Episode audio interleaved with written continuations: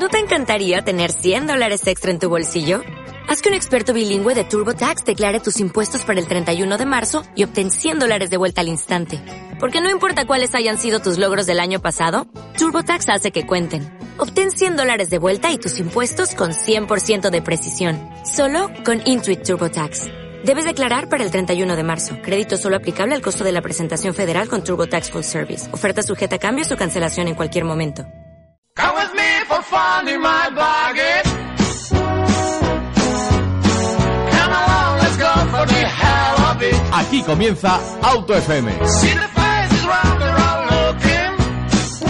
Bienvenidos una temporada más al programa del motor de Cope Madrid Sur. Hoy comenzamos nuestra tercera temporada y como bien sabes, Auto FM es el programa donde analizamos las últimas noticias del motor, realizamos pruebas de modelos del mercado, repasamos la actualidad deportiva de las cuatro ruedas, siempre, siempre en riguroso directo. Por supuesto, para tener un feeling auténtico con nuestros oyentes, pudiendo participar in situ en el programa por medio de las redes sociales. No estaríamos aquí sin la confianza mostrada en, por Cope Madrid Sur y por nuestros oyentes. Gracias, muchas gracias por entender como nosotros la importancia que es fomentar la cultura automovilística de una manera didáctica y divertida. Este año comenzamos con una gran novedad, una novedad muy importante para nosotros.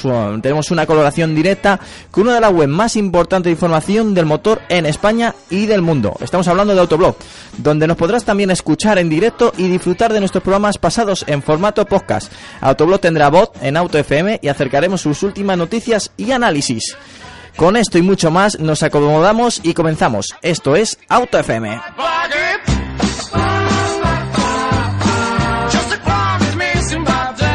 Bueno, bienvenidos en esta tercera temporada. Bienvenido Alejandro. Hola, buenos a todos. Bienvenido Álvaro. Hola, buenas tardes. Bueno, pues eh, con las pilas cargadas, o eso espero, que habéis venido eh, después de este parón veraniego. Y bueno, también tenemos muchísimas noticias que comentar. Eh, yo creo que, que, por lo menos con fuerza llegamos a esta tercera temporada, ¿no, chicos? Sí, hombre, ahí ha servido, ¿no? Este, estos mesetitos para, para recargar la pila y venimos con, con mucha más fuerza, claro que sí. Bueno, Alejandro, eh, te has dejado hasta el pelo largo. Yo creo que te has tomado tus meses, eh, eh, te has ido fuera prácticamente de Madrid, en la gran urbe. ¿Y por dónde has estado? Pues nada, por el norte, por donde hace bueno a veces. A veces solo, ¿no? bueno, pues eso está muy bien. Pues eh, nos preparamos para noticias y bueno, te lo vamos a narrar las noticias más importantes de esta semana. 89.7 FM, Cope Madrid Sur.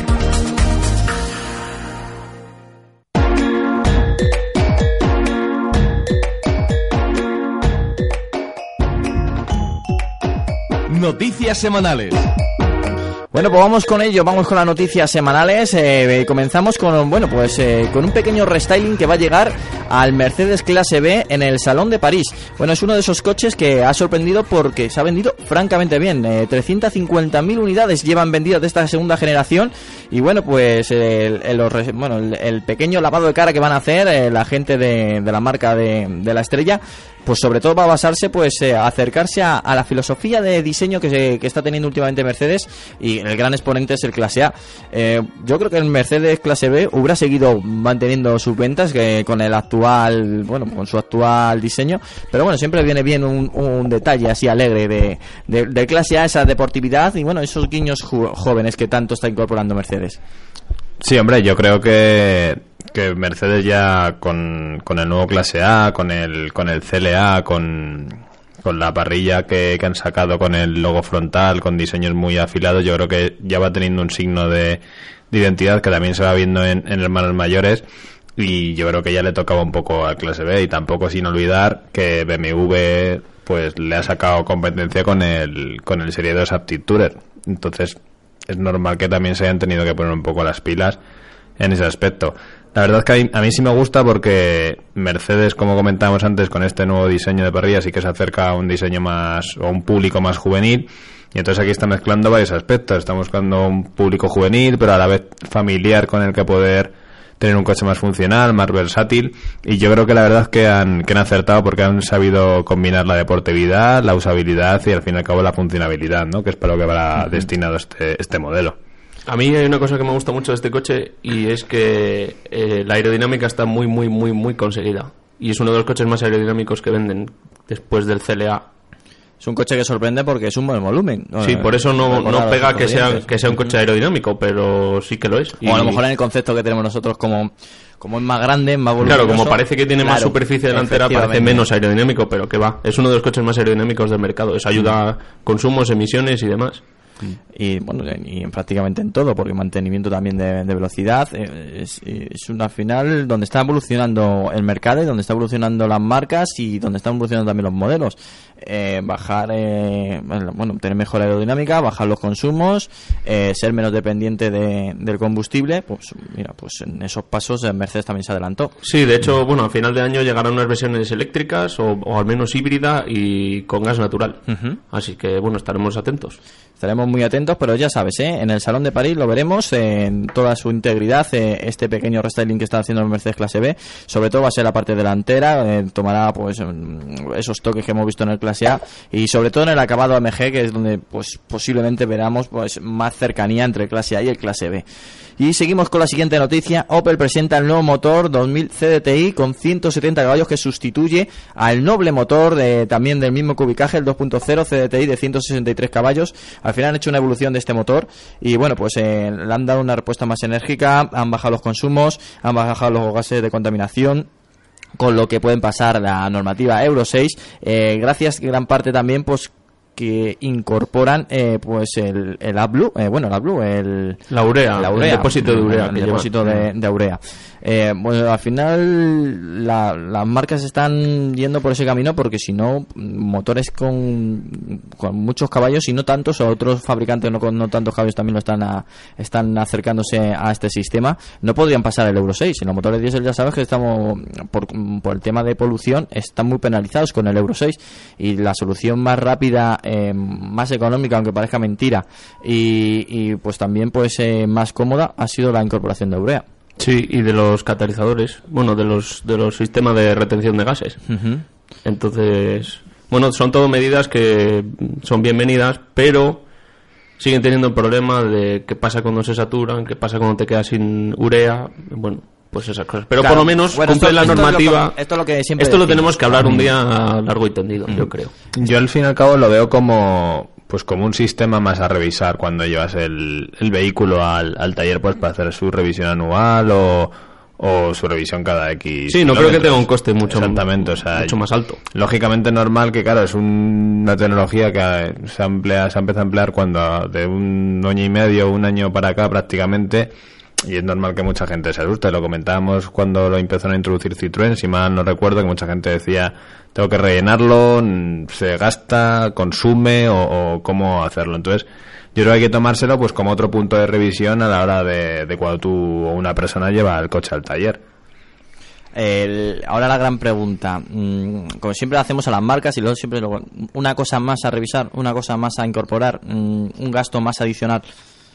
Yo es que creo que también, o sea, mm, para seguir desarrollando y evolucionando los motores, tienes que incorporar nuevas tecnologías. Por tanto, pues será otro punto más a revisar, pero a cambio mm, ofrece, pues lo que vemos aquí, pues gracias a esta tecnología, unido al, sistema de reducción de, de actividad del catalizador y demás, que ya se han visto en los 1600 diésel, pues ayuda pues eso a que pase la, la Euro 6 que no que no que no contamine demasiado que sea más eficiente que al fin y al cabo es por donde están tirando todas las marcas. Claro, la- buscan la eficiencia eh, contaminar lo menos posible. Entonces si son tecnologías que ayuden a eso pues yo creo que poco a poco lo tendremos que ir aceptando y la gente se acostumbrará a ello. Sí, la cosa es que si la gente quiere comprar, si quiere seguir comprando coches diésel, es que esta es la única forma. claro Entonces no les queda otra que comprarlo con sus filtros y con sus ureas y con sus depósitos extra.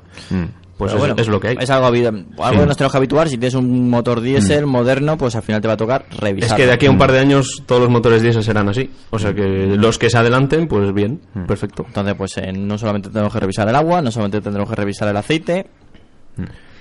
Habrá Sí, que re- que revisar. repostar. Sí. Claro. Mm. Hombre, también comentar que, que, bueno, nos hemos anclado un poco en el tema del sistema de Blue y el sistema de reducción de, de gases gracias al catalizador, SCR y demás. También comentar que, que son 5 caballos más, que son 160, pero también eso hace que el par aumente un 14% más. O sea, que no nos anclemos en no, es que solo han metido el sistema Blue, lo del catalizador y solamente ha, ha aumentado la potencia. No, ha aumentado, ha aumentado el par, son 160 caballos a 3.750 revoluciones. Entonces, pues algo ayudará también a, a que, a que el coche pues camine mejor, empuje mejor y, encima, más gasta- eficiente. Y gasta menos. Claro. Y emite menos emisiones. Pues sí, mira, pues eh, ahí esos datos son los importantes, estos datos son los que nuestros oyentes nos demandan y bueno, este pequeño análisis también para que luego no les sorprenda cuando le diga eh, cada 20.000 kilómetros te que repisar la urea, que la urea qué, Claro. pues es algo que, que nos tenemos que familiarizar, familiarizar y acercarnos a, a- a lo que va a ser pues un algo futuro presente o presente futuro, que es así. No, y Sí, apa- sí. aparte Opel también, mm, recordemos que hace justo un año presentaba los motores tricilíndricos, donde empleaba también el aluminio para, para, para los materiales utilizados, que también lo emplean en, en este, en este, en este motor. Entonces, pues bueno, también eso hace pues que reduzcan un 83% las vibraciones.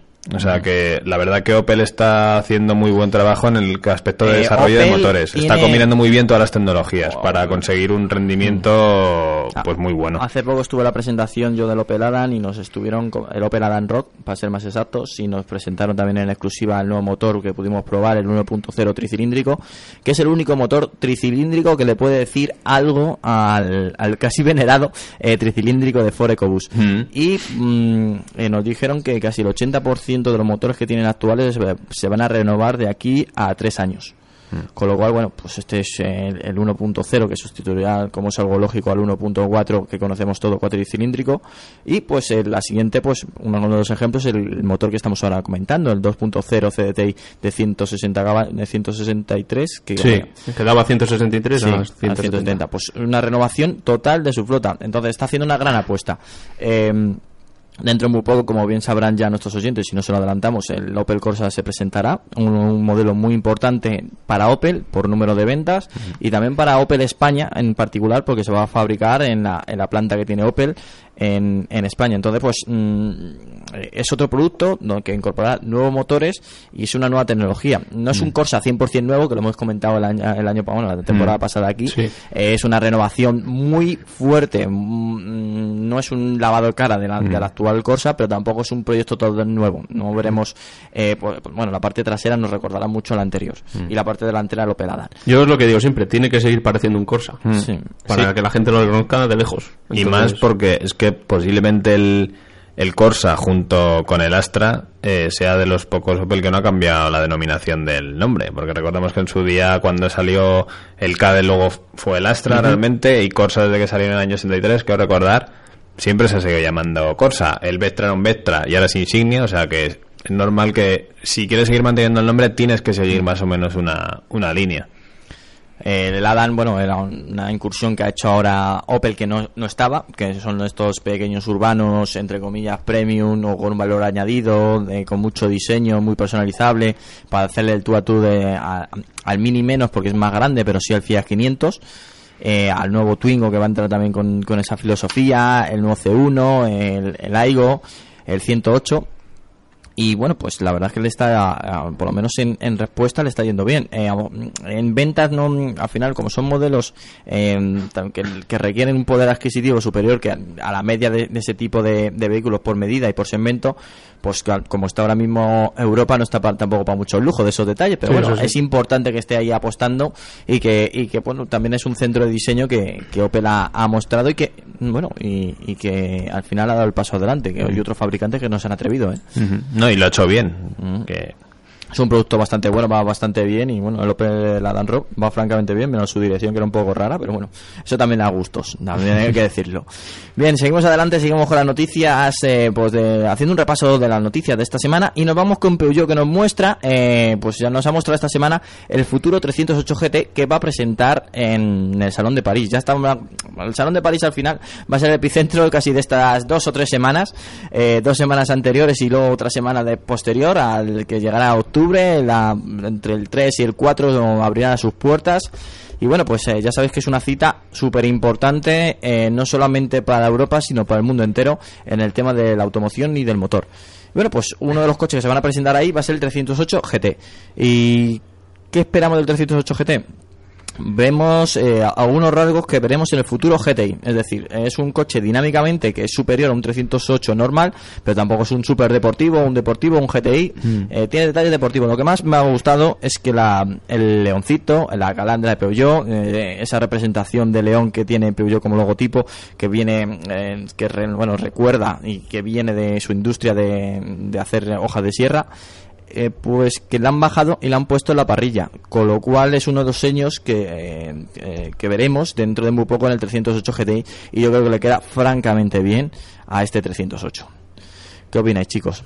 A mí me gustan todos los cambios estéticos que han hecho.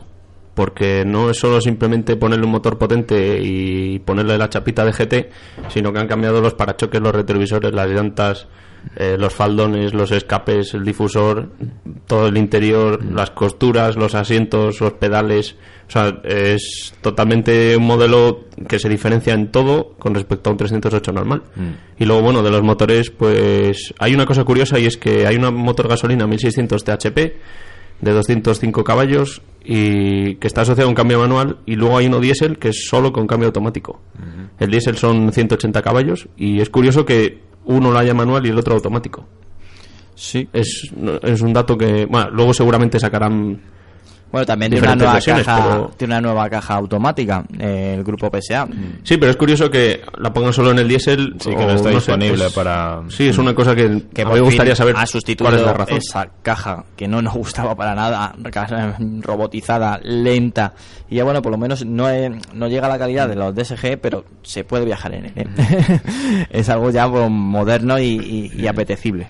Yo centrándome un poco más en el modelo, sí que estoy con Alejandro en lo que él dice, pues que mm, es- no es un 308 que le han metido un motor y, y, bueno, ya es GT, ¿no? Que han todo el kit aerodinámico, pues va, va siguiendo la, la línea que quieren mostrar con este coche, ¿no? Pues un acabado GT. Me recuerda un poco lo que hicieron en su día con, bueno, y siguen haciendo con el Megan, cuando salió el Megan GT, que era, digamos, un poco la versión de inicio a un, a Un. RBS o a un R un R26, lo que lo que sea.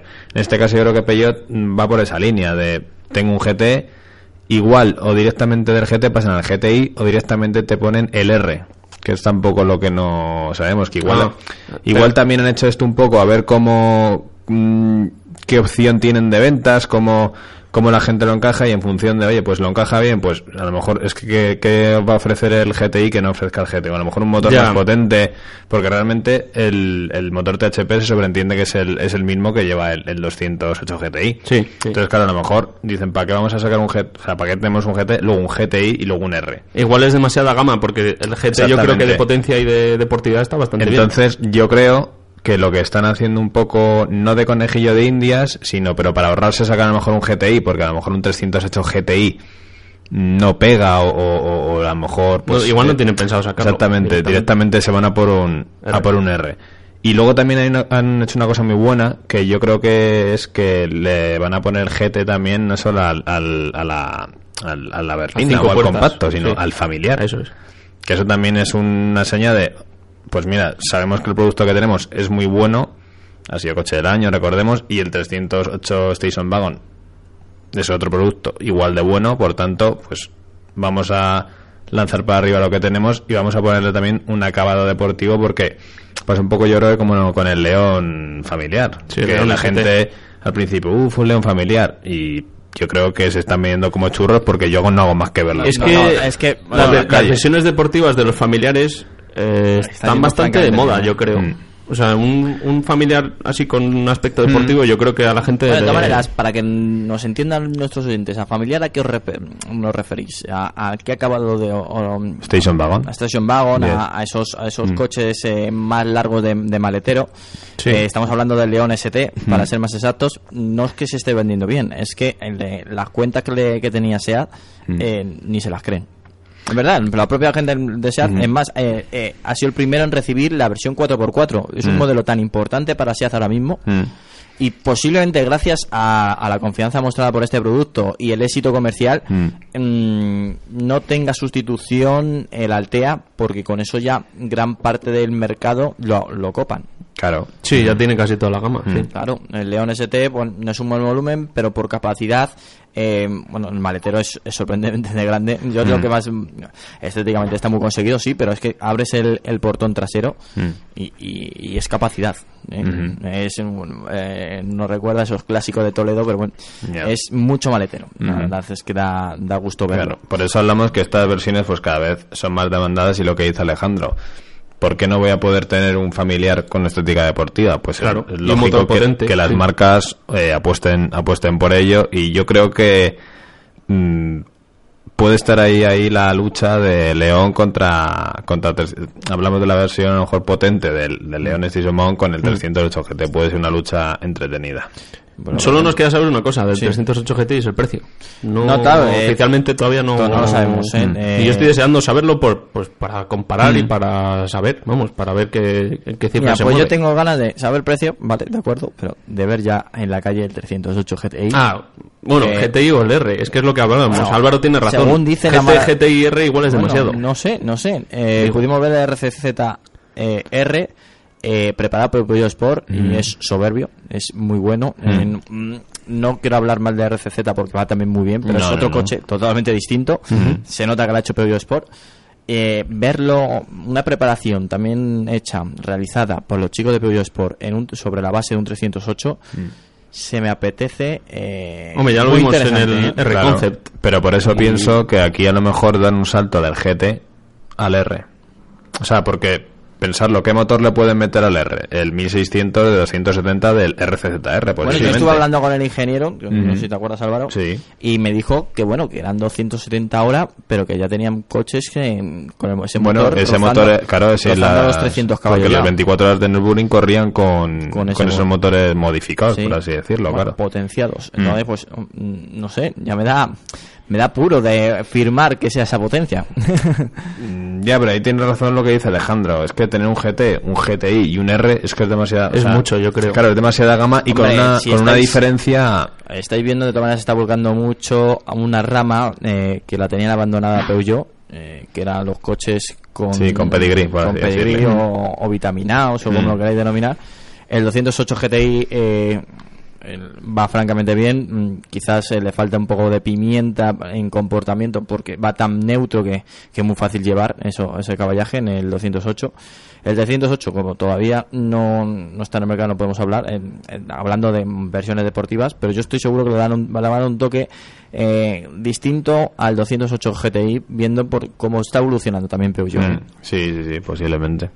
Pero bueno, ahí está, ¿eh? Eh, atentos, eh, dentro de dos semanitas se lo veréis en muchísimas fotos de este coche, el 308 GT.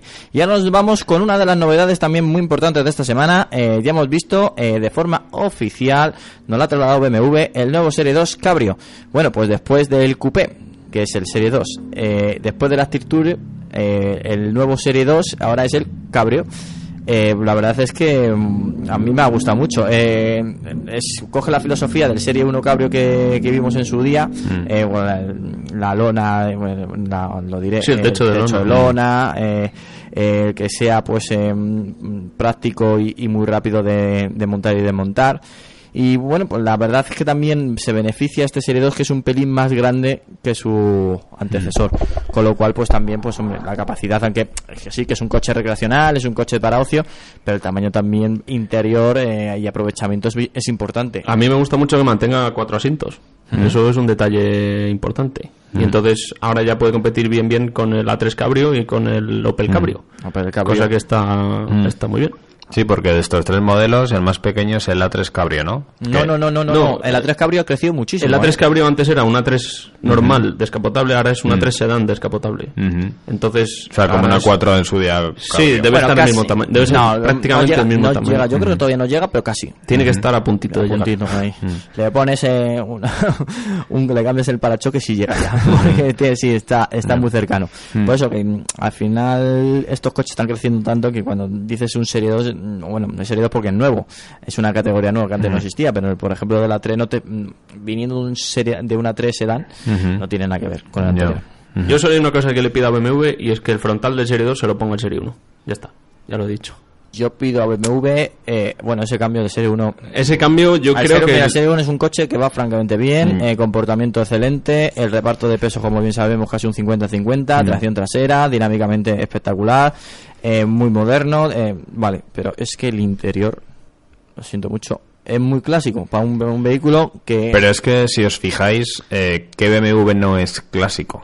O sea, que BMW no es burgués. O sea, es que siguen con la misma línea de hace 30 la años. la de interior, dices. Sí, o sea, un... Sí, tú ves un y lo- E46 a ver, habéis un- tardado a decir un i3, un i...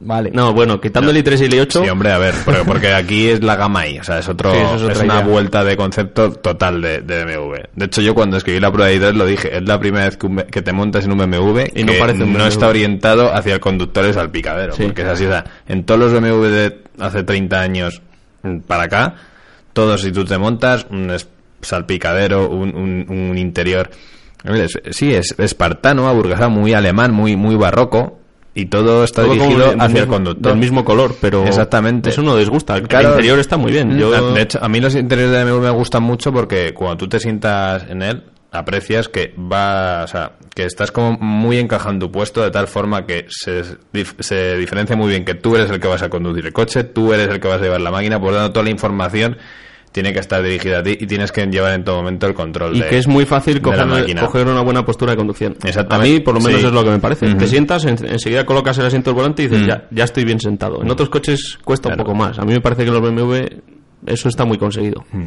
Bueno, pues ahí lo tenéis, ¿eh? El nuevo Serie 2 Cabrio, para toda esa gente que se lo pueda permitir o que sea un enamorado de la marca o directamente esté buscando pues un descapotable, es una opción muy a tener en cuenta, Sí, ¿eh? porque, ojo los motores, porque el menos potente de momento son 184 caballos. O sea que ya para, apunta... darse una, para darse una vueltecita está bien. Mm, Todos sí. los consumos de BMW están muy logrados, ¿eh? Y, y también va a haber una M235. Y me imagino que igual cuando haya un M2, M2, que ya se ha visto el que ya Cooper rodando, rodando, sí. me imagino que habrá un cabrio Ya también. se nos hace la boca agua. Bueno, vamos a seguir Entonces- adelante. Estamos en Auto FM, esto es Cope Madrid Sur y ahora nos vamos con el nuevo Volvo XC90, uno de los modelos que más se ha revolucionado en este final de verano.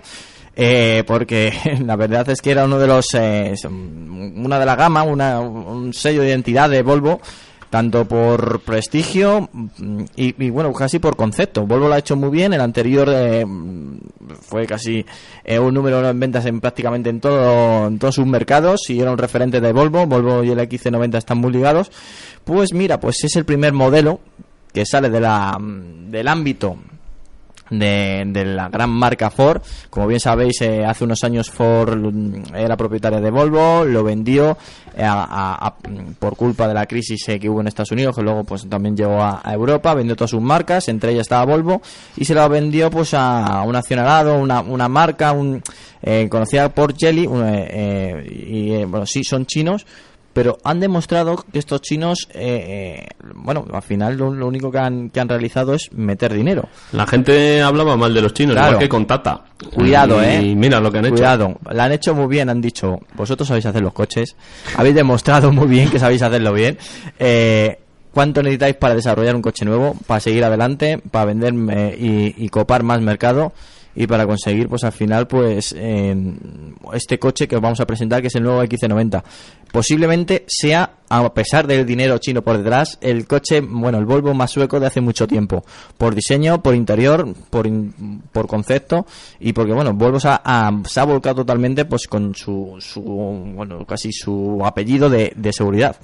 En, sis- un sistema antivuelco que te ayuda a- en el caso de vuelco, como propiamente dice, eh, el asiento te, se adapta y, reduce casi un 30% eh, pues en, en- la fuerza que te, que te hace al volcar el coche en tu cuerpo.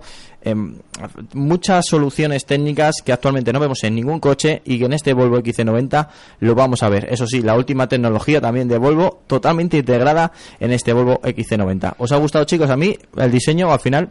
em, ha casi abandonado a esa arquitectura que nos tenía acostumbrado Volvo y ahora veis los trazos digamos que son más limpios. Eh, la- a lo mejor a lo lejos nos recuerdan más a, a un gran sud eh, alemán, pero también es cierto es que si el mercado pide esos tipos de diseño, ¿por qué vas a decir tú que no? Mm. A mí me parece que el diseño es bastante más agresivo que antes y se le ve mucho más plantado y mucho más centrado en lo que quieren hacer. Y la verdad es que no tiene absolutamente nada que ver con el anterior. O sea, el anterior era un coche bien, es un coche sin más, que se diferenciaba del resto, pero este de ahora, la verdad es que lo han cambiado completamente y yo creo que para bien. Mm. Sobre todo el interior, porque sí que es verdad que el XC90, la cantidad de botones que tenía en el interior mm, se parecía a las que tenía Opel hace 6 u 8 años, algo así. O sea, era un O botón, un botón hace seis meses. un botón para cada cosa. Entonces tenía todos los botones de un teléfono, todos los botones de la radio, todos los botones del aire. Y mm, o lo conocías o no había manera de aclararse. Y ahora mismo han puesto una especie de tableta enorme y tiene, que te digo, 10 botones el salpicadero. Uno que es encender la radio, un botón enorme. Y el resto pasar de canción, rebobinar, subir volumen y ya está. poco más. Los, eh, la climatización se controla desde la tableta y todos los sistemas del coche desde la tableta. Entonces es simplificarlo todo al máximo y a mí me gusta mucho. A mí sobre todo lo que más destacaría, que yo creo que es donde más se diferencia de pues de, de los anteriores XC90 es el frontal, que si os fijáis es muy es muy similar a- al sub que, hemo- que vimos en Ginebra, por ejemplo, y líneas pues más futuristas, más agresivas, que yo creo que es al fin y al cabo lo que se trata de, de que transmiten este, este tipo de vehículos. A mí la caída de la luna trasera también me recuerda, en fin, medio un perfil a un Q7. Es lo que decías tú, que está cogiendo rasgos de estos eh, subs europeos. Entonces yo creo que, combina muy bien esa línea estilizada que le han dado con la, con la delantera tan agresiva, tan, o sea, que muestra mucha robustez. Entonces es una mezcla así entre entre limpieza, mm, seguridad, elegancia, pero también ese punto agresivo que yo creo que al fin y al cabo muchos de los compradores es lo que buscan en este tipo de, de- de vehículos, ¿no?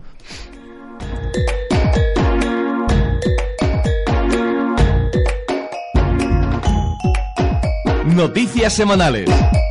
Bueno, pues seguimos aquí en- con las noticias semanales y bueno, eh, vamos a hablar del nuevo Mitsubishi Space Star, eh, que estuvo Álvaro en la presentación.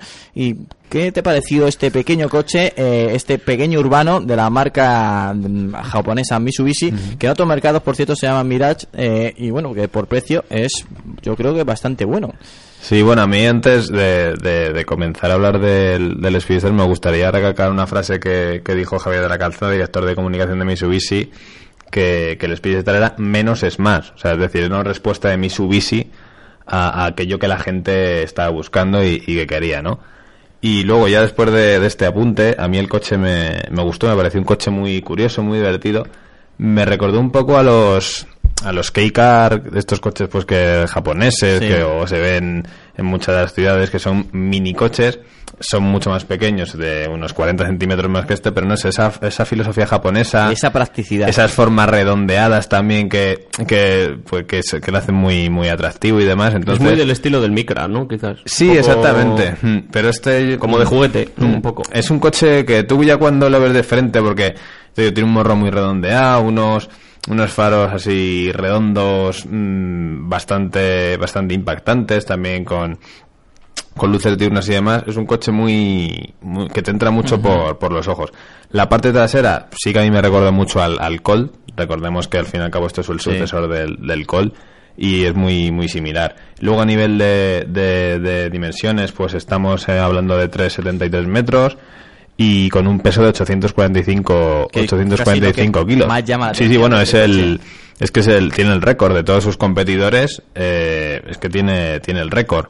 Luego encontramos dos motorizaciones, que está la 1000 con, con 71 caballos y luego tenemos la 1200 con, con 80. Entonces, pues nosotros la versión que probamos fuera 1280 caballos, que la verdad que el recorrido que hicimos urbano, interurbano, a mí me encantó, porque era en ciudad super ágil, tiene un radio de giro muy, muy, muy amplio para, pues para aparcar y para desenvolverte por la jungla. Y luego es un motor que, que para lo que es va francamente, francamente bien. O sea, se desenvuelve con soltura eh, a la de adelantamientos, eh, por ciudad más de lo mismo. Es un urbano con posibilidad de cinco Sí, pasajeros, claro. que también hay que tener que decirlo. Sí, y es eso- importante. Eso lo quiero recalcar hablando del, del interior. O sea, el interior es, mm, yo lo resumiría en, en práctico. O sea, está todo muy bien armado, mm, salpicadero muy limpio, muy intuitivo. Y luego también cuenta con, con equipamiento de, de coches de gama superior, como es un volante multifunción. Luego también lleva el sistema Star and Go también, pues eso le ayuda mucho a reducir consumo y demás. Y luego otra, otra cosa que me gustaría destacar es la aerodinámica, que tiene un coeficiente aerodinámico de 0,27, que también tiene el récord de, de su categoría, que es un, un techo pues con con la caída más baja, el fondo de los bajos más plano y luego pues va de ancho, de más ancho a, a- a más estrecho. Por ¿no? eso el frontal parece que está como más tapado de lo normal. Exactamente. Ah, tú si te fijas en el coche, ves que el frontal es como más ancho y luego tú te vas hacia la parte trasera y ves que va haciendo como una especie estrecha, de, ¿no? de vértice, por así decirlo. Y luego de equipamiento, pues vamos, viene muy muy completo con, con sensor inteligente a nivel de batería, luego lleva el alternador una especie de alternador eficiente, por así decirlo, pues eso, a la hora de, de también buscando modo eco, buscando la eficiencia. Sí, sobre todo para el tema de Mm. arrancar y parar, arrancar y parar de ciudad, que al final estás gastando Mm. la batería del alternador y tal, entonces... Luego lleva así salvas de serie, ABS y, y bueno, pues un equipamiento que dices... joder, Y, en es- 800 y pico kilos. ¿eh? Exactamente. Y luego, a nivel de espacio, perfectamente caben cinco personas. O sea, que no es decir, pues voy apretado, no. O sea, que es que tienes, tienes espacio y una habitabilidad suficiente. Y luego también, que yo creo que es el hándicap de, de este coche, es el precio. Partimos del, del 100 MPI, que es la versión 1000, de 8.600 euros, y luego son una diferencia de 600 euros, o sea, que nos iríamos a 9.500 del 120 MPI, que es la versión 1200. Un coche urbano a tener en cuenta si estamos buscando un vehículo con estas características y con un precio también muy competitivo, ¿no? A partir de unos 8.000 euros o más o menos. Sí, no solo muy digo. competitivo, sino que es bastante bueno. Bastante, sí, a ver, bastante para, el- en el conjunto, tanto precio, eh, equipamiento, calidad, es muy. Es, es Hombre, de no, precio bueno. anda como un Dacia o sí. Mm. Y un Dacia, a ver, no quiero decir nada contra los Dacia, Mm. pero son coches también económicos. y, Para que nos y- hagamos una idea. Sí, yo creo que como competencia este Mitsubishi está bastante bien. Pues tecnología japonesa a muy buen precio y bueno, pues eh, los japoneses otra cosa no será, pero coches urbanos saben hacerlo, pero que muy bien, ¿eh? Luego también quiero destacar a nivel de equipamiento. mm, o sea, la gama de equipamiento son dos: está el acabado Challenge y el acabado Motion. El Challenge es para el 100 MPI y el Motion es para 120. Lo único que hay en opción es pintura metalizada. Pero es decir, el 100 va asociado con un equipamiento y es decir, tú no te puedes coger un 120 Challenge y un 100 Motion. Pues eso también es muy muy japonés, ¿eh? Sí, sí, sí. Luego Sí, también. vienen los equipamientos cerrados. Y luego por el momento la gama de colores únicamente va a ser blanco, rojo, negro y gris. por el momento. El rojo me gusta, ¿eh? Mm. Sí, el rojo la verdad que es el que el Burdeos que es el que Sí, tuvimos sí. nosotros. La semana que viene colgaremos en, en AutoCM, en la- nuestra página web, la toma de contacto. Y es un era un color que le sentaba muy bien y les, eh, le- una especie de mezcla entre elegancia, eh, juvenil también y, y deportividad. O No es fácil conseguir un rojo bueno, ¿eh? O sea, Claro, pero tiene es que ser un es que rojo esto es bien en- hecho. Te es tirando a lo mejor, no te digo, Bueno, un rojo... otro día hablamos de rojo, Vale. que se nos va el tiempo. Bueno, Tirando el rojo a que, que te he cortado. no, rojo cereza, Vale, que no, pues no nada, es vale. un rojo, rojo pasión. Rojo, rojo. Nos vamos, nos vamos adelante, nos vamos con una noticia que también muy importante. El nuevo Mazda MX5 ya tiene sustituto y la verdad es que ha revolucionado pues en las redes. En- es un modelo mítico, el mítico Miata con su bueno con tecnología Ski Active y los nuevos motores también gasolina Ski Active eh, pues que bueno eh, han mejorado yo creo que estéticamente está muy conseguido eh, ha mejorado su centro de gravedad que es aún más bajo y bueno, pues ya sabéis que estas cosas que a los japoneses les gustan mucho, definiciones, en, la ha denominado que su capacidad de respuesta es más, más ágil y en, denominándolo el Jinba Ichai, que es fusión entre el jinete y su caballo. Lo dicho, muy japonés. Eso lo, lo llevan diciendo desde el primer MX5. Que Mira. tú tienes que estar unido al coche Mm. y sentir lo que siente el coche. No, Pues es un eso- coche que va muy bajo. Sí, sí. Entonces, pues... A ver, en el nuevo nuevo supongo que también. El anterior ibas podías tocar el suelo desde, desde el asiento. Quiero decir, si abres la puerta enseguida Sí. estás tocando el suelo. O sea, es que llevas, digamos, el culo a- a- rozando. Eh, dicen que la reducción del peso es casi eh, el modelo original de 1989, con lo cual eh, es un modelo eh, deportivo y muy ligero.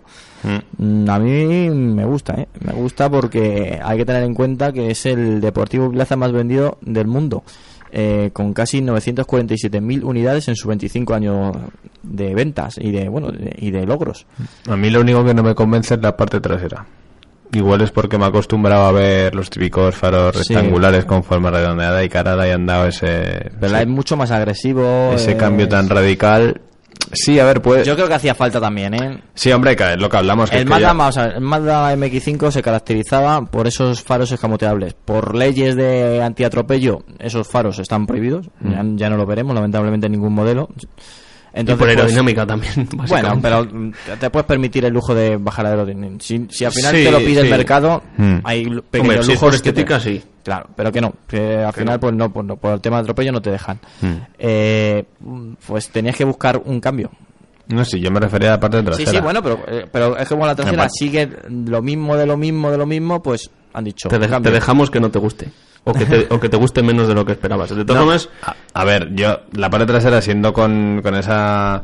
Con, con esos faros y demás, a lo mejor con la... Me imagino que sea luz de freno redon- redonda. Me Mm. Tiene recu- pinta, sí. a ver, eh, a ver, es muy japo, porque es una filosofía muy japo, pero realmente, claro, no estás acostumbrado en el MX5 a ver, tú estás acostumbrado a ver el típico faro rectangular o con... eso, sí, con- rectangular con el borde Exactamente, claro, que- redondo. Que, de repente veas, te impacta, lógicamente. Eso de es- hecho, a mí la trasera me recuerda bastante una mezcla entre un Jaguar F-Type y un Mm. BMW Z4. Exactamente. Recuerda bastante. Mm. No digo que se hayan basado en ello Sí, ni bueno, nada, pero sino que... hilos japoneses también, Sí. ¿eh? Sí, sí, sí. No, la, par- Que- la parte delantera, por ejemplo, me encanta. Lo veo súper agresivo. El diseño con, codos ese, Con eh, la a boca me- frontal y, y demás. O sea que. Porque parece un coche de, de mayor cilindrada y mayor categoría, realmente. A mí me gustaría saber qué han hecho para bajar 100 kilos con respecto al MX5 anterior.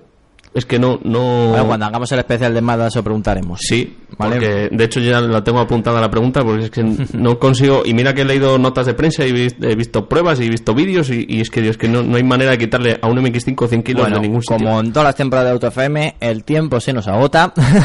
nos quedamos comentando las noticias y ahora nos vamos con, bueno, con el buzón de los oyentes. Pero eso sí, ¿eh? Un- hay que poner la, pues, el, el típico tono para arrancar. Danos tu opinión. Autofm arroba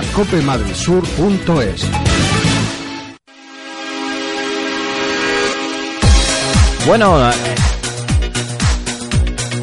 estaba aquí comentando una cosa entre, entre bambalinas y eh, porque nos han escrito eh, varios emails durante todo el verano y hemos seleccionado uno de nuestro amigo Manuel que nos escribe eh, un email, nos dice, bueno chicos, espero que os sienten bien las vacaciones, muchas gracias por cierto, todo un detalle, Eh, ya hay ganas que volváis a la radio para escucharos, Eh, estoy pensando en comprar un compacto y no sé cuál elegir, estoy mirando el Opel Astra 1700 CTI, el 308 eh, 1600 HD de 112 caballos y el nuevo León 1600 TDI de 105 caballos, ¿cuál me recomendáis? Muchas gracias, seguir así y bueno, pues disfrutando de las vacaciones. Pues mira, pues ya, ya hemos vuelto, las vacaciones se nos han hecho cortas, pero bueno, ha, ha sido plácidas y, y, no- y una- un pequeño descanso siempre viene bien. Eh, ¿Qué le recomendamos? La verdad es que eh, el coche que se compre de, de los tres no se va a equivocar. No se va a equivocar en ninguno. Entonces, eh, a mí el León me gusta bastante, tengo que reconocerlo, el 308 también, el 308 también y el El Astra. el Astra, eh, no sé, no, yo creo que está un paso atrás ahora mismo, creo. Por lo menos por el motor 1700 que, que está pidiendo a grito ya, el bueno, va a entrar ya dentro de poco el sustituto. De todas formas, el Astra gusta mucho en general. No, no, es, eh, más, este es el mejor mes que ha tenido Opel en venta de Astras. Sí. Está gustando mucho. Yo lo que no me gusta del Astra es, el, es este motor, el 1700 CTI, que creo que ya ha cumplido. Con creces, eh, pues ton- lo conocemos de muchísimas versiones y, y de anteriores generaciones. Sí, y creo que se ha quedado un poco años. anticuado por uso, porque el rango de, de revoluciones es muy. eh, El uso es un poco errático, es de, de más de un turbo antiguo, de un turbo diésel antiguo, que de los, de los motores diésel que nos estamos acostumbrados ahora mismo. Si, si nuestro compañero quiere un Astra, eh, que se espere a que saquen uno con un 1600 moderno o una nueva versión No, del que se compre el, 1700. mil- el 1900. También. Cualquier Eh. motor diésel moderno, más moderno. Más moderno. 1700 es muy fiable, eso sí. Bueno, al final, que lo pruebe. De todas formas, yo personalmente recomendaría el León. A mí es el que más me gusta, de los tres. De las tres opciones, a mí el que más me gusta es el León. Bueno, elija el que elija, no se va a equivocar. Hombre, es que son, son compactos realmente muy, muy, pare- muy similares. Son productos muy buenos los tres. Sí que es verdad que a lo mejor en cuestión de, de motores el Astra se ha quedado a lo mejor un poco anticuado, por así decirlo, pero también hay que destacar que es un motor muy probado. Sí, eso sí. Pero yo aquí me quedaría con el 308. Lo veo un, Pues lo veo un coche mm, muy completo, con un diseño bastante bonito, un interior que se sale de la norma, con la postura Es de diferente. conducción, con el, el cockpit más, pues, más rebajado y demás. Eh. Que eso es algo que yo pienso que hasta que te acostumbras te cuesta, pero una vez que te ¿no? acostumbras, También. yo pienso que es más cómodo. El motor, el 112 caballos, va francamente bien. Y O sea, muy probado. lo mueve con muchísima soltura. Y, y yo pienso que, que es un coche que ahora mismo de los tres es lo que es el que se sale un poco de la norma y el que está un, pelín más evolucionado. No digo que el León sea malo ni el Astra sea malo, volvemos a lo mismo, son tres productos muy buenos, pero yo pienso que ahora mismo el que está en la punta del iceberg es el 308.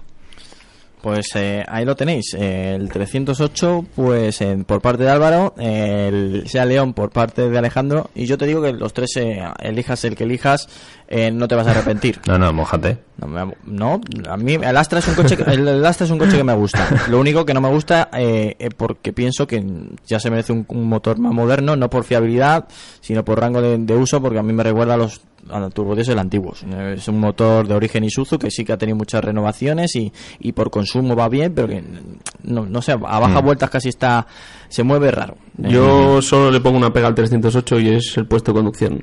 Con el volante que tapa parte de los instrumentos.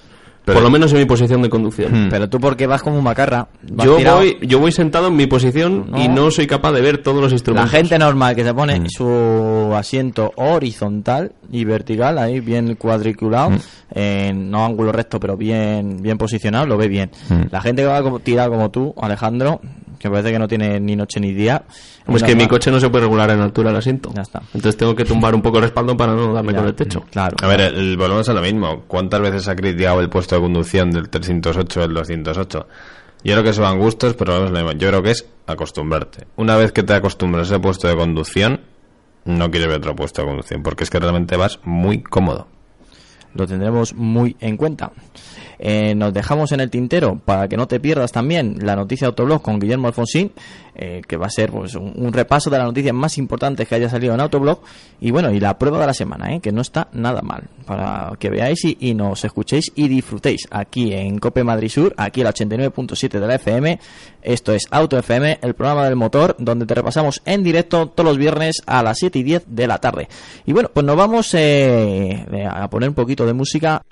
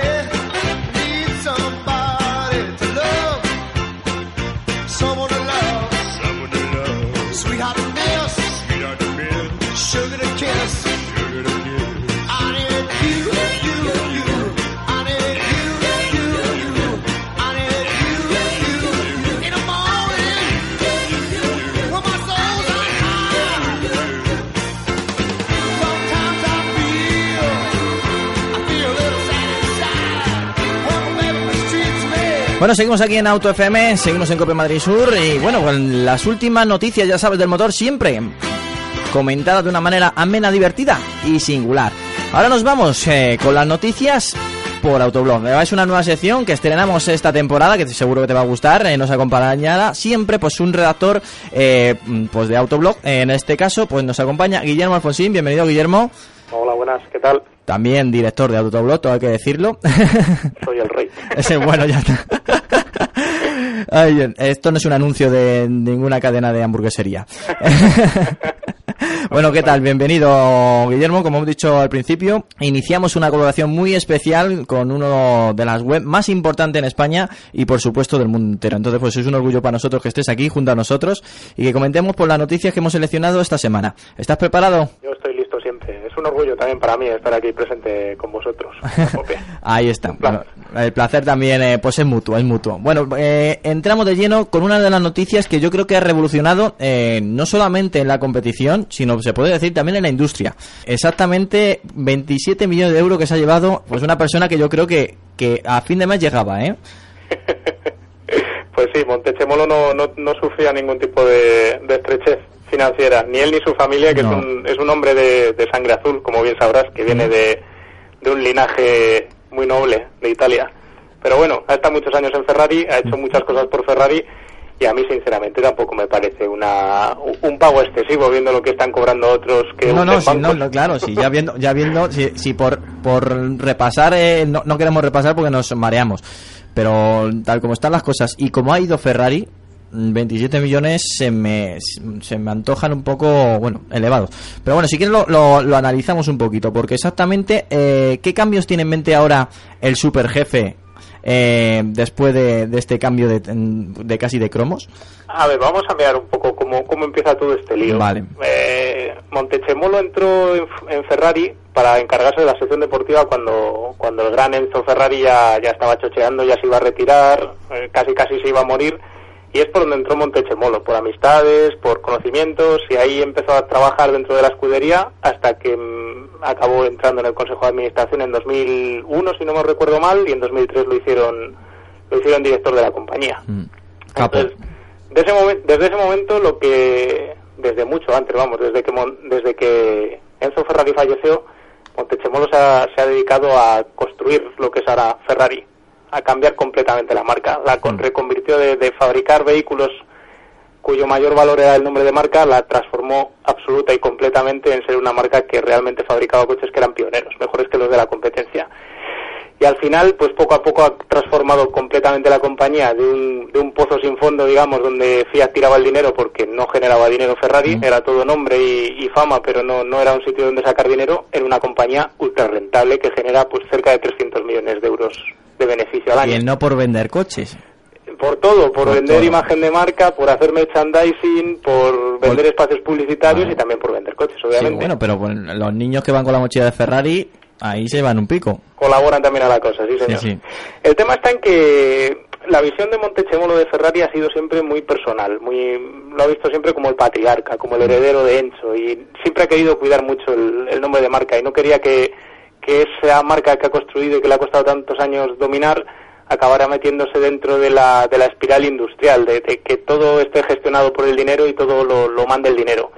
Y en eso ha dado con, con el gran CEO de la FIA, con Sergio Marchione, y Sergio Marchione es un tío que es de económicas, es un tío que lo único que mira es cuánto invierto, cuánto saco, y hace unos cuantos meses vio que de Ferrari podía sacar mucho más de lo que estaba sacando, simplemente con la solución de que Ferrari fabricara más coches. Y con la iglesia hemos topado. Montechemolo no quería, él sí quería, y empezaron a discutir por ahí. ¿Qué pasó? Pues que Ferrari ha tenido, ya lo sabéis, está teniendo una temporada desastrosa en Fórmula 1. Al final Montechemolo es también patrón de la, de la escudería de Fórmula 1, es responsable último de todo lo que sucede y uno más uno son dos. No quieres vender más coches y encima no ganas las carreras de Fórmula 1, pues, Pues- acabaron discutiendo. Claro, lógico. De todas maneras, eh, el, el supercapo de Fiat, mm, lo que se dice ganar dinero, o por lo menos hacer rentable una empresa, también sabe.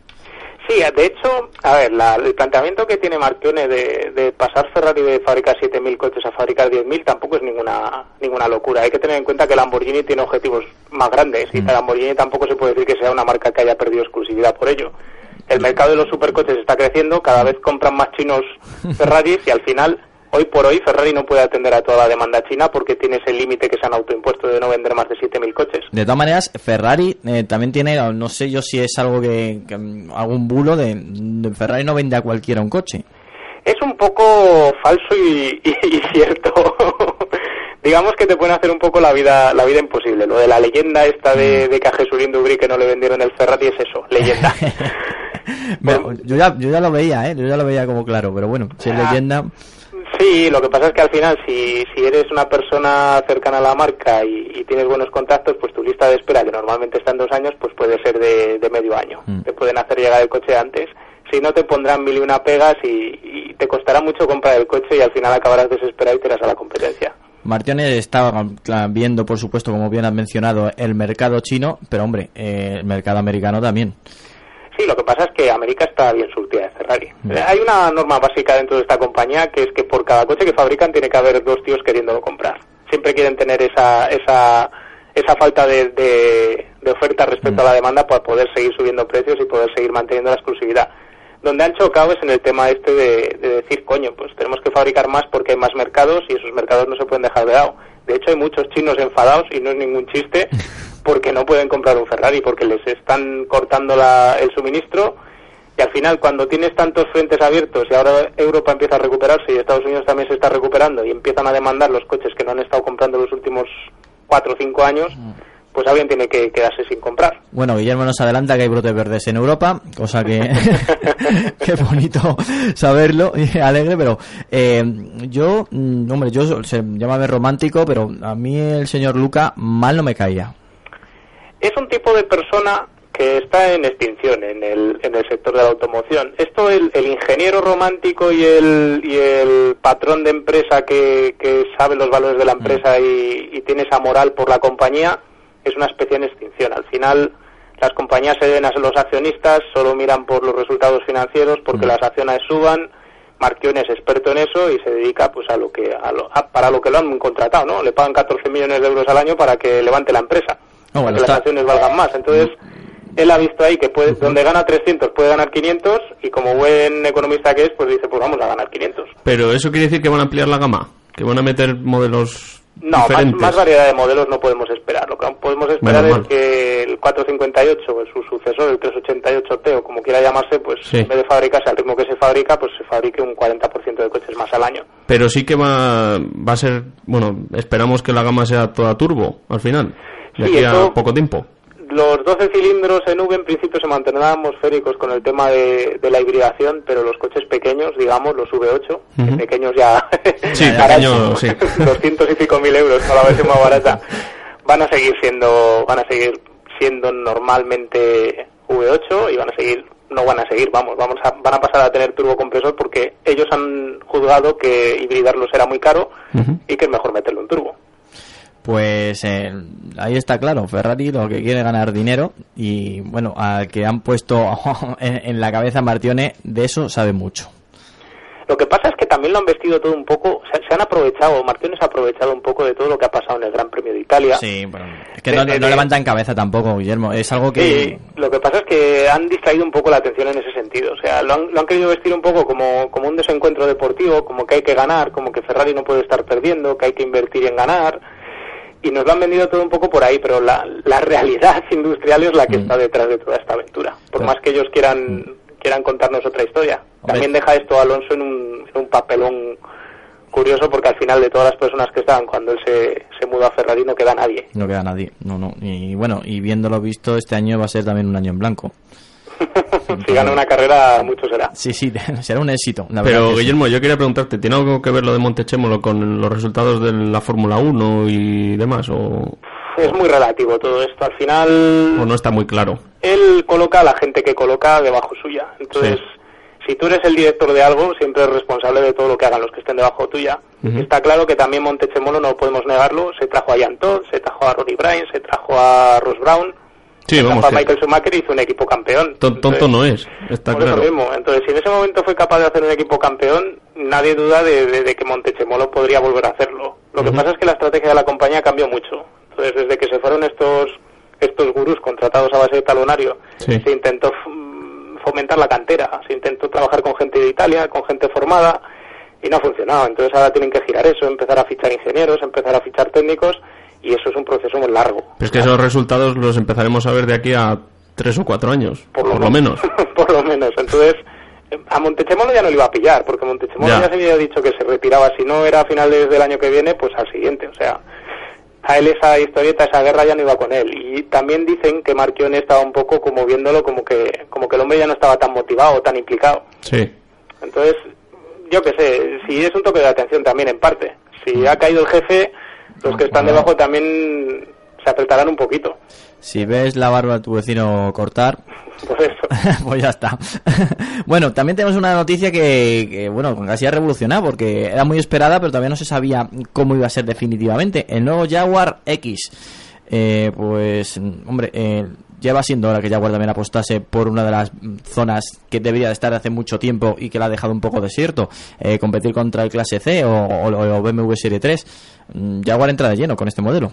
Lo que pasa es que tampoco la podemos considerar sorpresa porque yo esperaba mucho más del coche, esperaba un coche distinto Sí, a lo que sí. a lo que ha hecho Ian Calhoun y al final ha hecho un XF a escala reducida. Y bueno, la verdad es que el producto motiva porque es un coche de aluminio, algo que no hay en el segmento, es tracción trasera, es británico, esperemos que por ser británico no tenga los problemas de los británicos y sí tenga el diseño y, y el lujo y otras cosas. Y la verdad es que la presentación muy bonita, con, con una chica cantando, el coche volando por encima de Londres, todo muy... Sí, bueno, que eso se cazó hace ya unos días. Eso, claro, eso al final fotitos sí aparecieron, pero que eh, ese diseño yo, yo esperaba algo más también.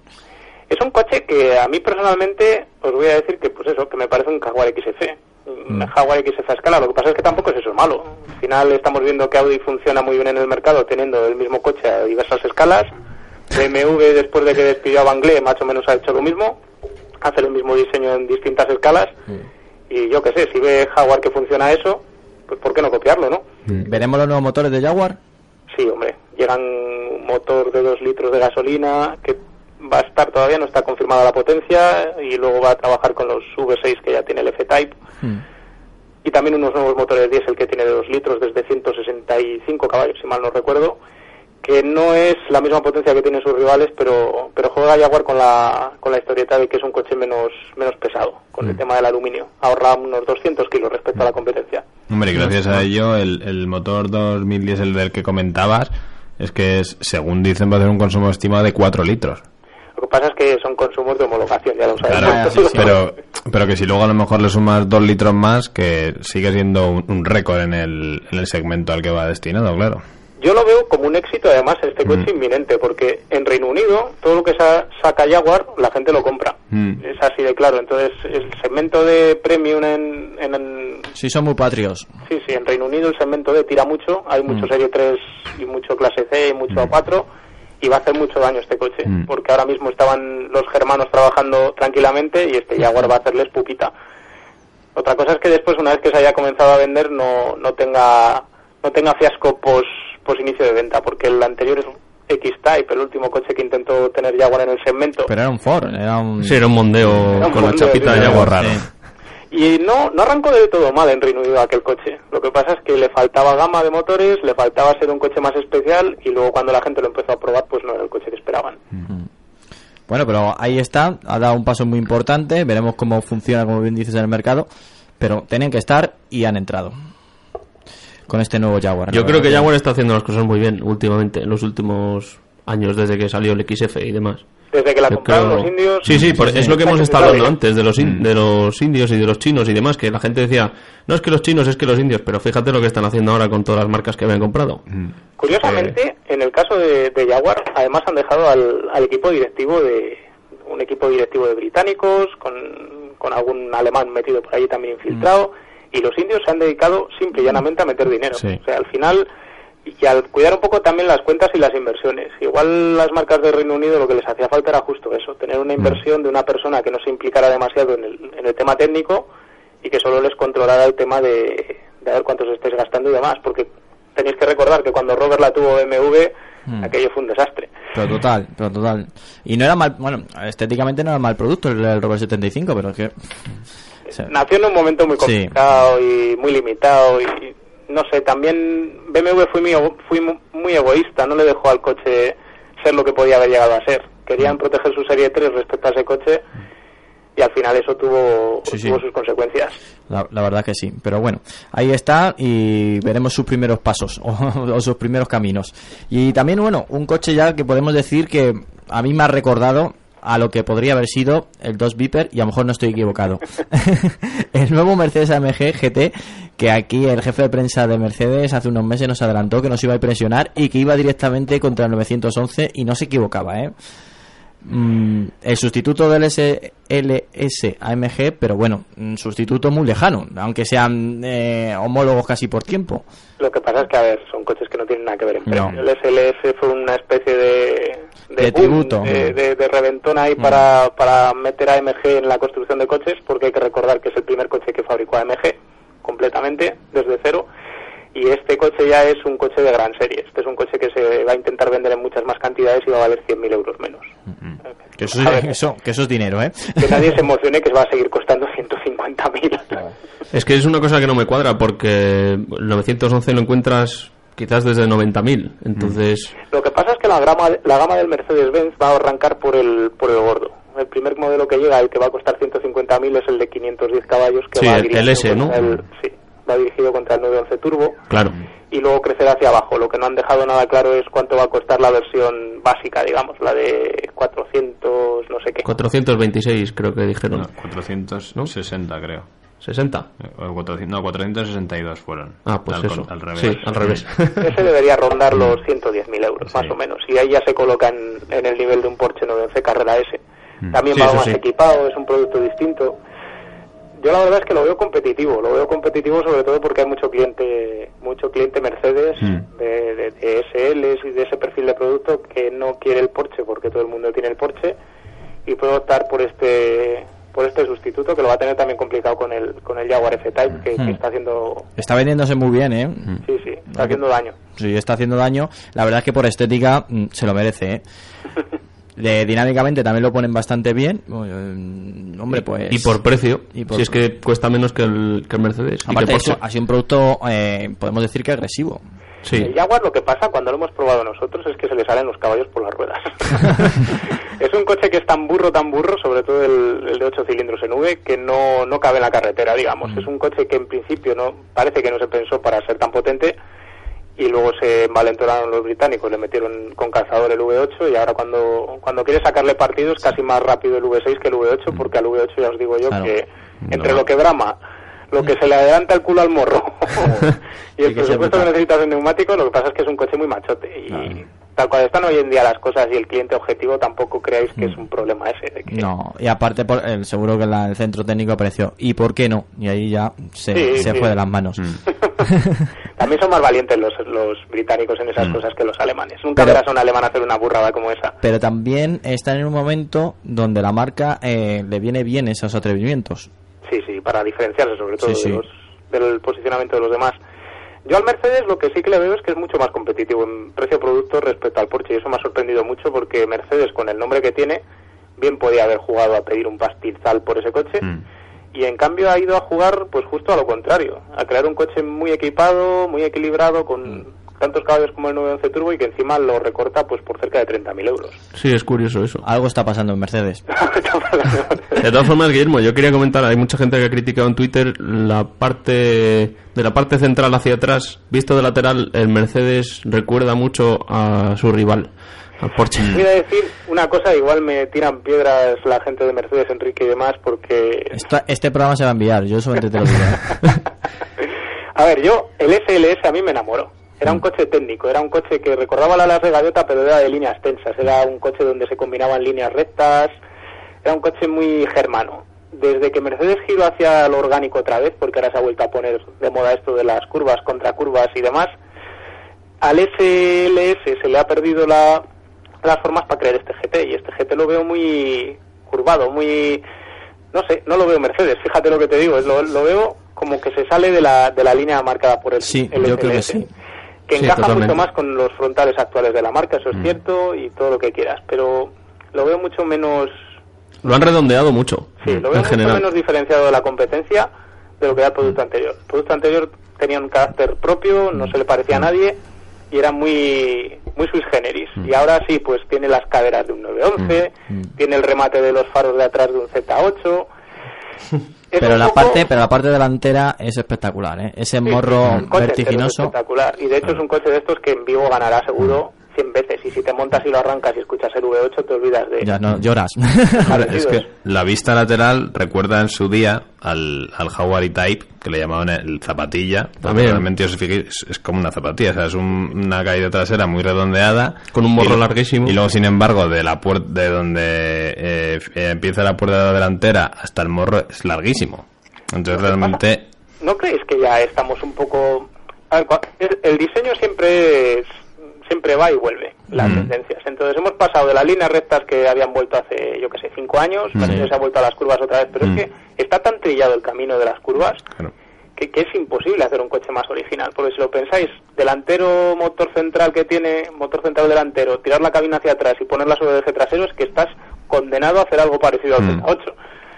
Salirte de ahí y hacer un coche muy distinto, es que lo veo tan difícil que al final siempre acabamos tirando de eso de que se parece a este. se No, es que, a es que me aquel. queda otra, claro. Mm. Es que no. Aparte tiene muy buenas referencias también, porque son coches también muy logrados en su época. Mm. Claro, es- al final copian, no copian. Yo sinceramente no creo que el diseñador en ningún momento copie, lo que De pasa tom- es que No, busca la, la, al fin y al cabo, la, la la, actitud. la- la evolución del ser humano ha sido teniendo una referencia y luego a partir de esa re- referencia mm, desarrollarlo. Claro. No es nada de otro mundo. La, la rueda eh, no apareció de la nada, fue una evolución de un cuadrado. A ver si vamos entendiendo cómo, cómo es la cosa. Mm. Entonces yo entiendo que haya rasgos, haya líneas que se parezcan a otros modelos, pero, pero de, de este Mercedes hasta que te parezca mentira de un Dacia. Es que son Mm. así, Claro.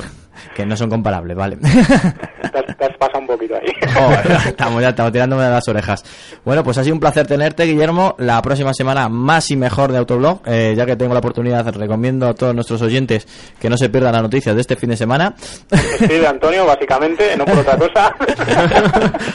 que van a estar muy interesantes. Y que, bueno, pues eh, que este programa se va a poder escuchar también en Autoblog. Y bueno, eh, tanto la voz de Guillermo como de Daniel, que también nos acompañará algún día, pues nos comentarán de una manera muy amena, divertida y eso sí, muy técnica, las noticias seleccionadas por Autoblog. Pues oye, muchas gracias y nos vemos la semana que viene. O nos Hecho. oímos mejor. Nos, nos oímos y, no- y hablamos. Un fuerte abrazo, Guillermo. Un abrazo para todos. Hasta luego. Hasta luego. 89.7 FM, Cope Madrid Sur.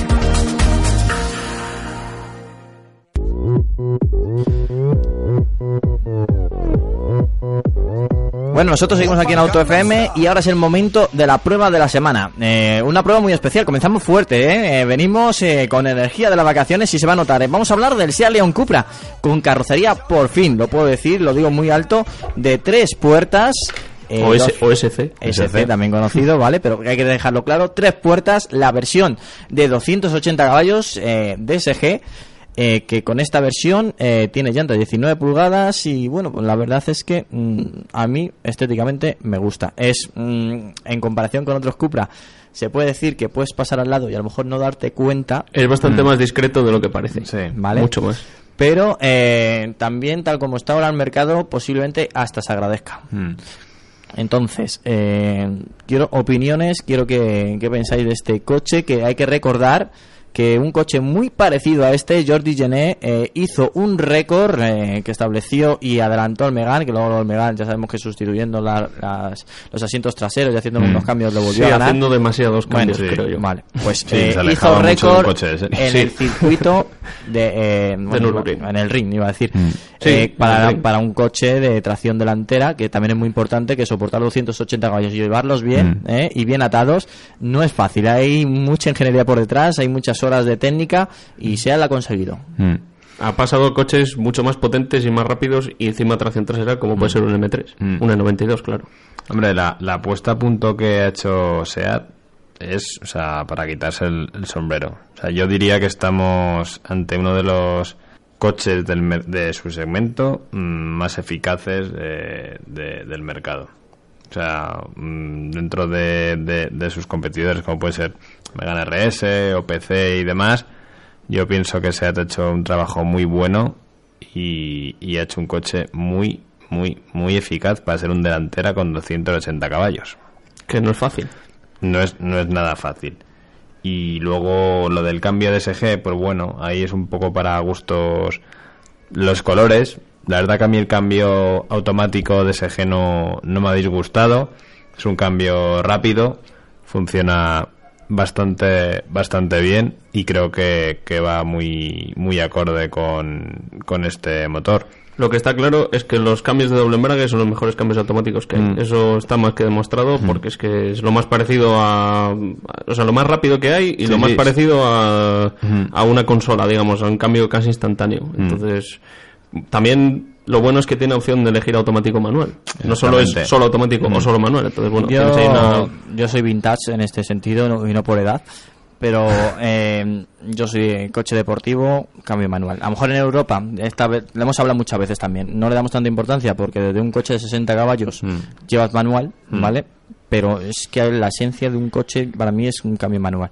A ver, yo comparto esa opinión, Antonio. O sea, sí. yo, yo lógicamente este coche, si yo me lo comprase, me lo compraría manual. Y no y no estoy diciendo nada en contra de... No, no, eh, no, no, que o sea- agradezco, eh, que agradezco que den la opción, eh. Eh, es más, es que va increíblemente bien. Exactamente. Entonces, pues bueno, a lo mejor para los más puristas sí que se van a un cambio manual, pero tampoco hay mucha gente que ya dice, ah, un deportivo en un cambio automático, ah, no lo quiero. Funciona mal, no. No, hasta que lo cambio- pruebas, exactamente. hasta que lo pruebas No, no, no, y dices, tenerlo en "Oye, cuenta, ¿eh? Pues pues este DSG bien". es que cambia más rápido que, que, una, que un humano. O Sí, sí, eso es hay- tal cual. Hay que decirlo. Sí. Ya puedes estar horas y horas cambiando que no lo superas. No, es imposible. Es imposible. O sea, es imposible. Luego a nivel de motor es un coche que, que va francamente bien, estira muy bien las marchas. Hay que decir que pasarlo de 6.000 es, es tontería, o sea, es mejor... O sea, no- hombre, a ver, siempre y cuando a lo mejor llegues a una curva apurando y es tontería subir para luego ba- bajar otra vez, pero que pasarlo de 6.000 es, es tontería, es mejor cambiar de marcha en 6.000 y no llevarlo...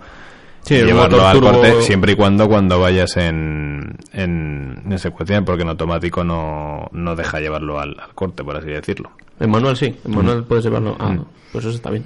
Claro, si tienes el. Cuando se da cuenta que, que llega muy justo. sí muy justo te lo, te lo cambia por solo seguridad. claro exactamente no llegas al corte pero que puede llegar más aproximado estiras un poco Bueno, de Claro, todas maneras, en el- exactamente. cuando llegas ante- al corte, eso ya es mm, un ruido. Decir, Mm. que ahí no hay potencia. Claro, es exactamente. que te lo, Mm. que te lo cambies. Al final no, vas- no vas claro, a me- perder. yo lo que me, te quiero decir que con este DSG en modo secuencial vamos yo al menos lo que he visto que te ayuda a estirarlo un poco más lógicamente si ya se pasa te cambia te cambia solo Hay algunos cambios que no.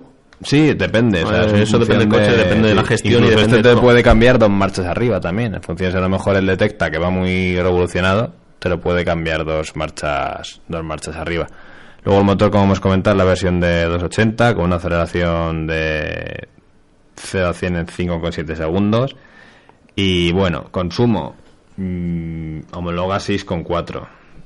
Tal vez puedes hacer un consumo, no ese, pero a lo mejor de 7 litros si vas Suave. pues, velocidades Vas con la legales. plumita ahí en el acelerador. Exactamente, pero en condiciones normales yo creo que se aproxima más a los ocho y medio. Que está muy bien, ¿eh? Tirando a nueve, sí, Que 200 exactamente. Yo quería preguntar una 280 cosa. Eh, al apretar el botón que se supone que Cupra. configuró, sí, Ujú. eh, La Jordi. Hay mucha diferencia. Bueno, vamos a, Tanto vamos a como dijo Jordi. Vamos a, un segundo, vamos a explicar a los oyentes que tiene configuración Claro, electrónica con el- distintos sistema, mapas sí, en el- el motor y en uno de ellos Mm. pues es Cupra, que él, cuando hicimos la entrevista Jordi Jenner nos comentó Mm. que, que esa puesta a punto o ese map, mapeado o como lo queráis denominar eh, gran parte de, de- de sus cualidades fue pues el desarrollo que hizo para hacer tan buen resultado en Nürburgring. Sí, era lo que pedía él. Oye, quiero más sensibilidad en el acelerador, quiero Sí. que la dirección sea más directa, Que quiero que el cambio tal, Claro. pues eso todo se nota y quería preguntarle a Álvaro si realmente hay Sí, diferencia. o sea, la- el sistema es el, el Drive Profile, que tiene diferentes perfiles de conducción. Entonces encontramos el modo Comfort, el modo Sport y el modo Cupra. Modo Comfort, la propia palabra lo dice, Comfort. O sea, pues es para un uso a lo mejor de diario. cotidiano, para ir por autovías, para ir por ciudad. Modo Sport, eh, la suspensión si se vuelve algo más dura, entonces puede a lo mejor re- resultar incómodo para, para ciudad, pero sí que ahí ya se empieza a notar el, el cambio de- del comportamiento del vehículo. Luego tenemos el modo Cupra, que sí se nota, notas que la dirección se vuelve más, más dura, notas que el coche se vuelve más tabla. Entonces, pues bueno, yo recomendaría modo confort para cuando pues, el coche a diario o quieres hacer un viaje, modo sport cuando quieres un poquito ir más allá y modo Cupra ya cuando estás envenenado que dices, pues mira, me voy Cuando a entras a un circuito, por ejemplo. circuito o carretera de montaña que dices, quiero exprimir de verdad de verdad el, el vehículo. Entonces, sí que sí se nota, ya te digo, en función de suspensión, dirección, sonido, la respuesta del motor, o la respuesta Sí, del acelerador, mejor sí. dicho, es, es- es- otro es mapa, más, más instantánea. Sí. Ah, pues Entonces, pues bueno, mm, yo por ejemplo he, he combinado todos los modos con, con el DSG Sí. y ya te digo, por ejemplo, el, el Cupra donde más, donde puedes disfrutar más esta configuración de conducción es en, en modo secuencial. Recordemos, no te deja apurar al corte, pero sí que mm, tal vez sea tu llevarlo- exactamente, exactamente, o sea, que a ver, en los otros modos de conducción sí que te deja, o sea, en los otros la caja de SG le pasa lo mismo, no te deja llegar al, al corte, pero sí que siendo manual, pues tú puedes jugar Hmm. un poquito, un poquito más con. Sí, que no depende del coche, del cambio de marcha, depende de ti. Aunque Entonces- el coche decida algunas cosas. Exactamente. Entonces la caja, pues bueno, imagino tendrá su centralita y demás para. Hombre, todo está conectado, está claro, es electrónica en pura y función dura. de, de, co- de Mm. cómo lo hablamos. Yo recomendaría, si quieres disfrutar y quieres ir al límite, modo Cupra y cambio secuencial con levas y es donde de Con un poquito de cabeza y disfrutarlo. Mm, exactamente. Sí, eso siempre. Sí, porque es un coche que es que, yo te digo, o sea, vas, puedes ir muy rápido, es un coche muy ligero, el paso por curva es espectacular, ya te digo, o sea, para ser delantera, o sea, apenas no notas una pérdida de tracción Sobre excesiva. todo en salida de curva rápida o- Mm. y bueno, esas Hombre, curvas a ver, también cerradas. eh, es con gas, si tú usas el gas progresivamente, no, si le un despiede derecho a tope, pues posiblemente te pierda tracción, pero vamos, eso te pasa hasta en un trasera con, pues es normal que que Sí, o en bueno, este pero caso- que en otros en otros modelos con mucho caballaje delantera hay pérdidas de abismales. En no, este este- en este no, en este es Se lleva un diferencial autoblocante. exactamente. con ayuda electrónica. Mm, Sí. Claro. que- Bueno, gestionado electrónicamente. Sí, que incluso el parque prácticamente reparte lo mismo a las dos a las dos ruedas. Yo te quiero decir que inevitablemente va a perder algo de tracción, pero no es no es exagerado, o sea que es es asumible.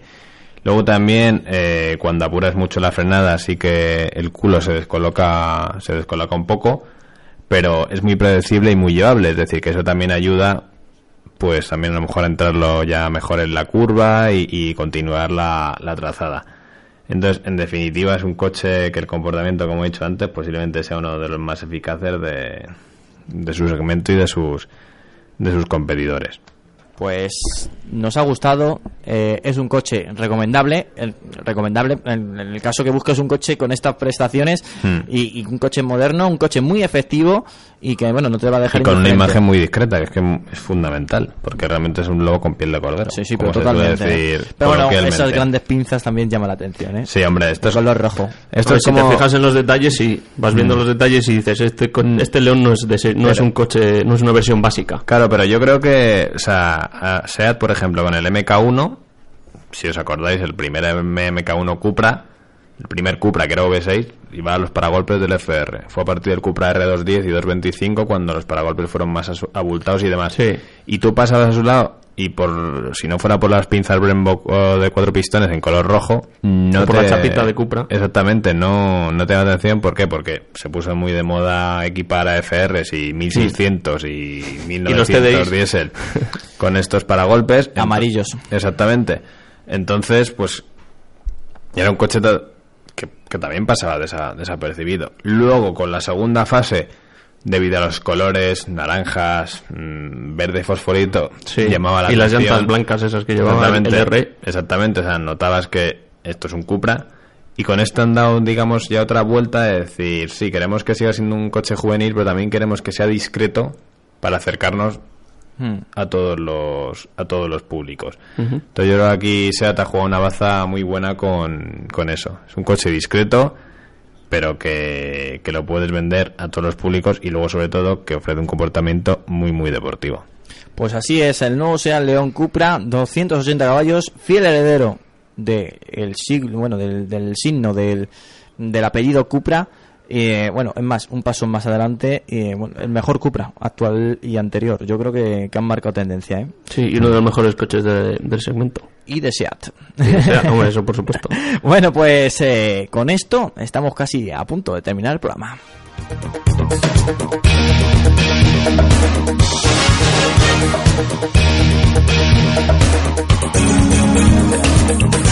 Y la semana que viene, Bueno, y la semana que viene, pues eh, muchas más noticias, eh, mucho más motor aquí en Auto FM, aquí en Cope Madrid Sur. Y por supuesto, eh, lo- que lo tengáis muy en cuenta, a partir de las 7 y 10, a, a la 89.7 de la FM.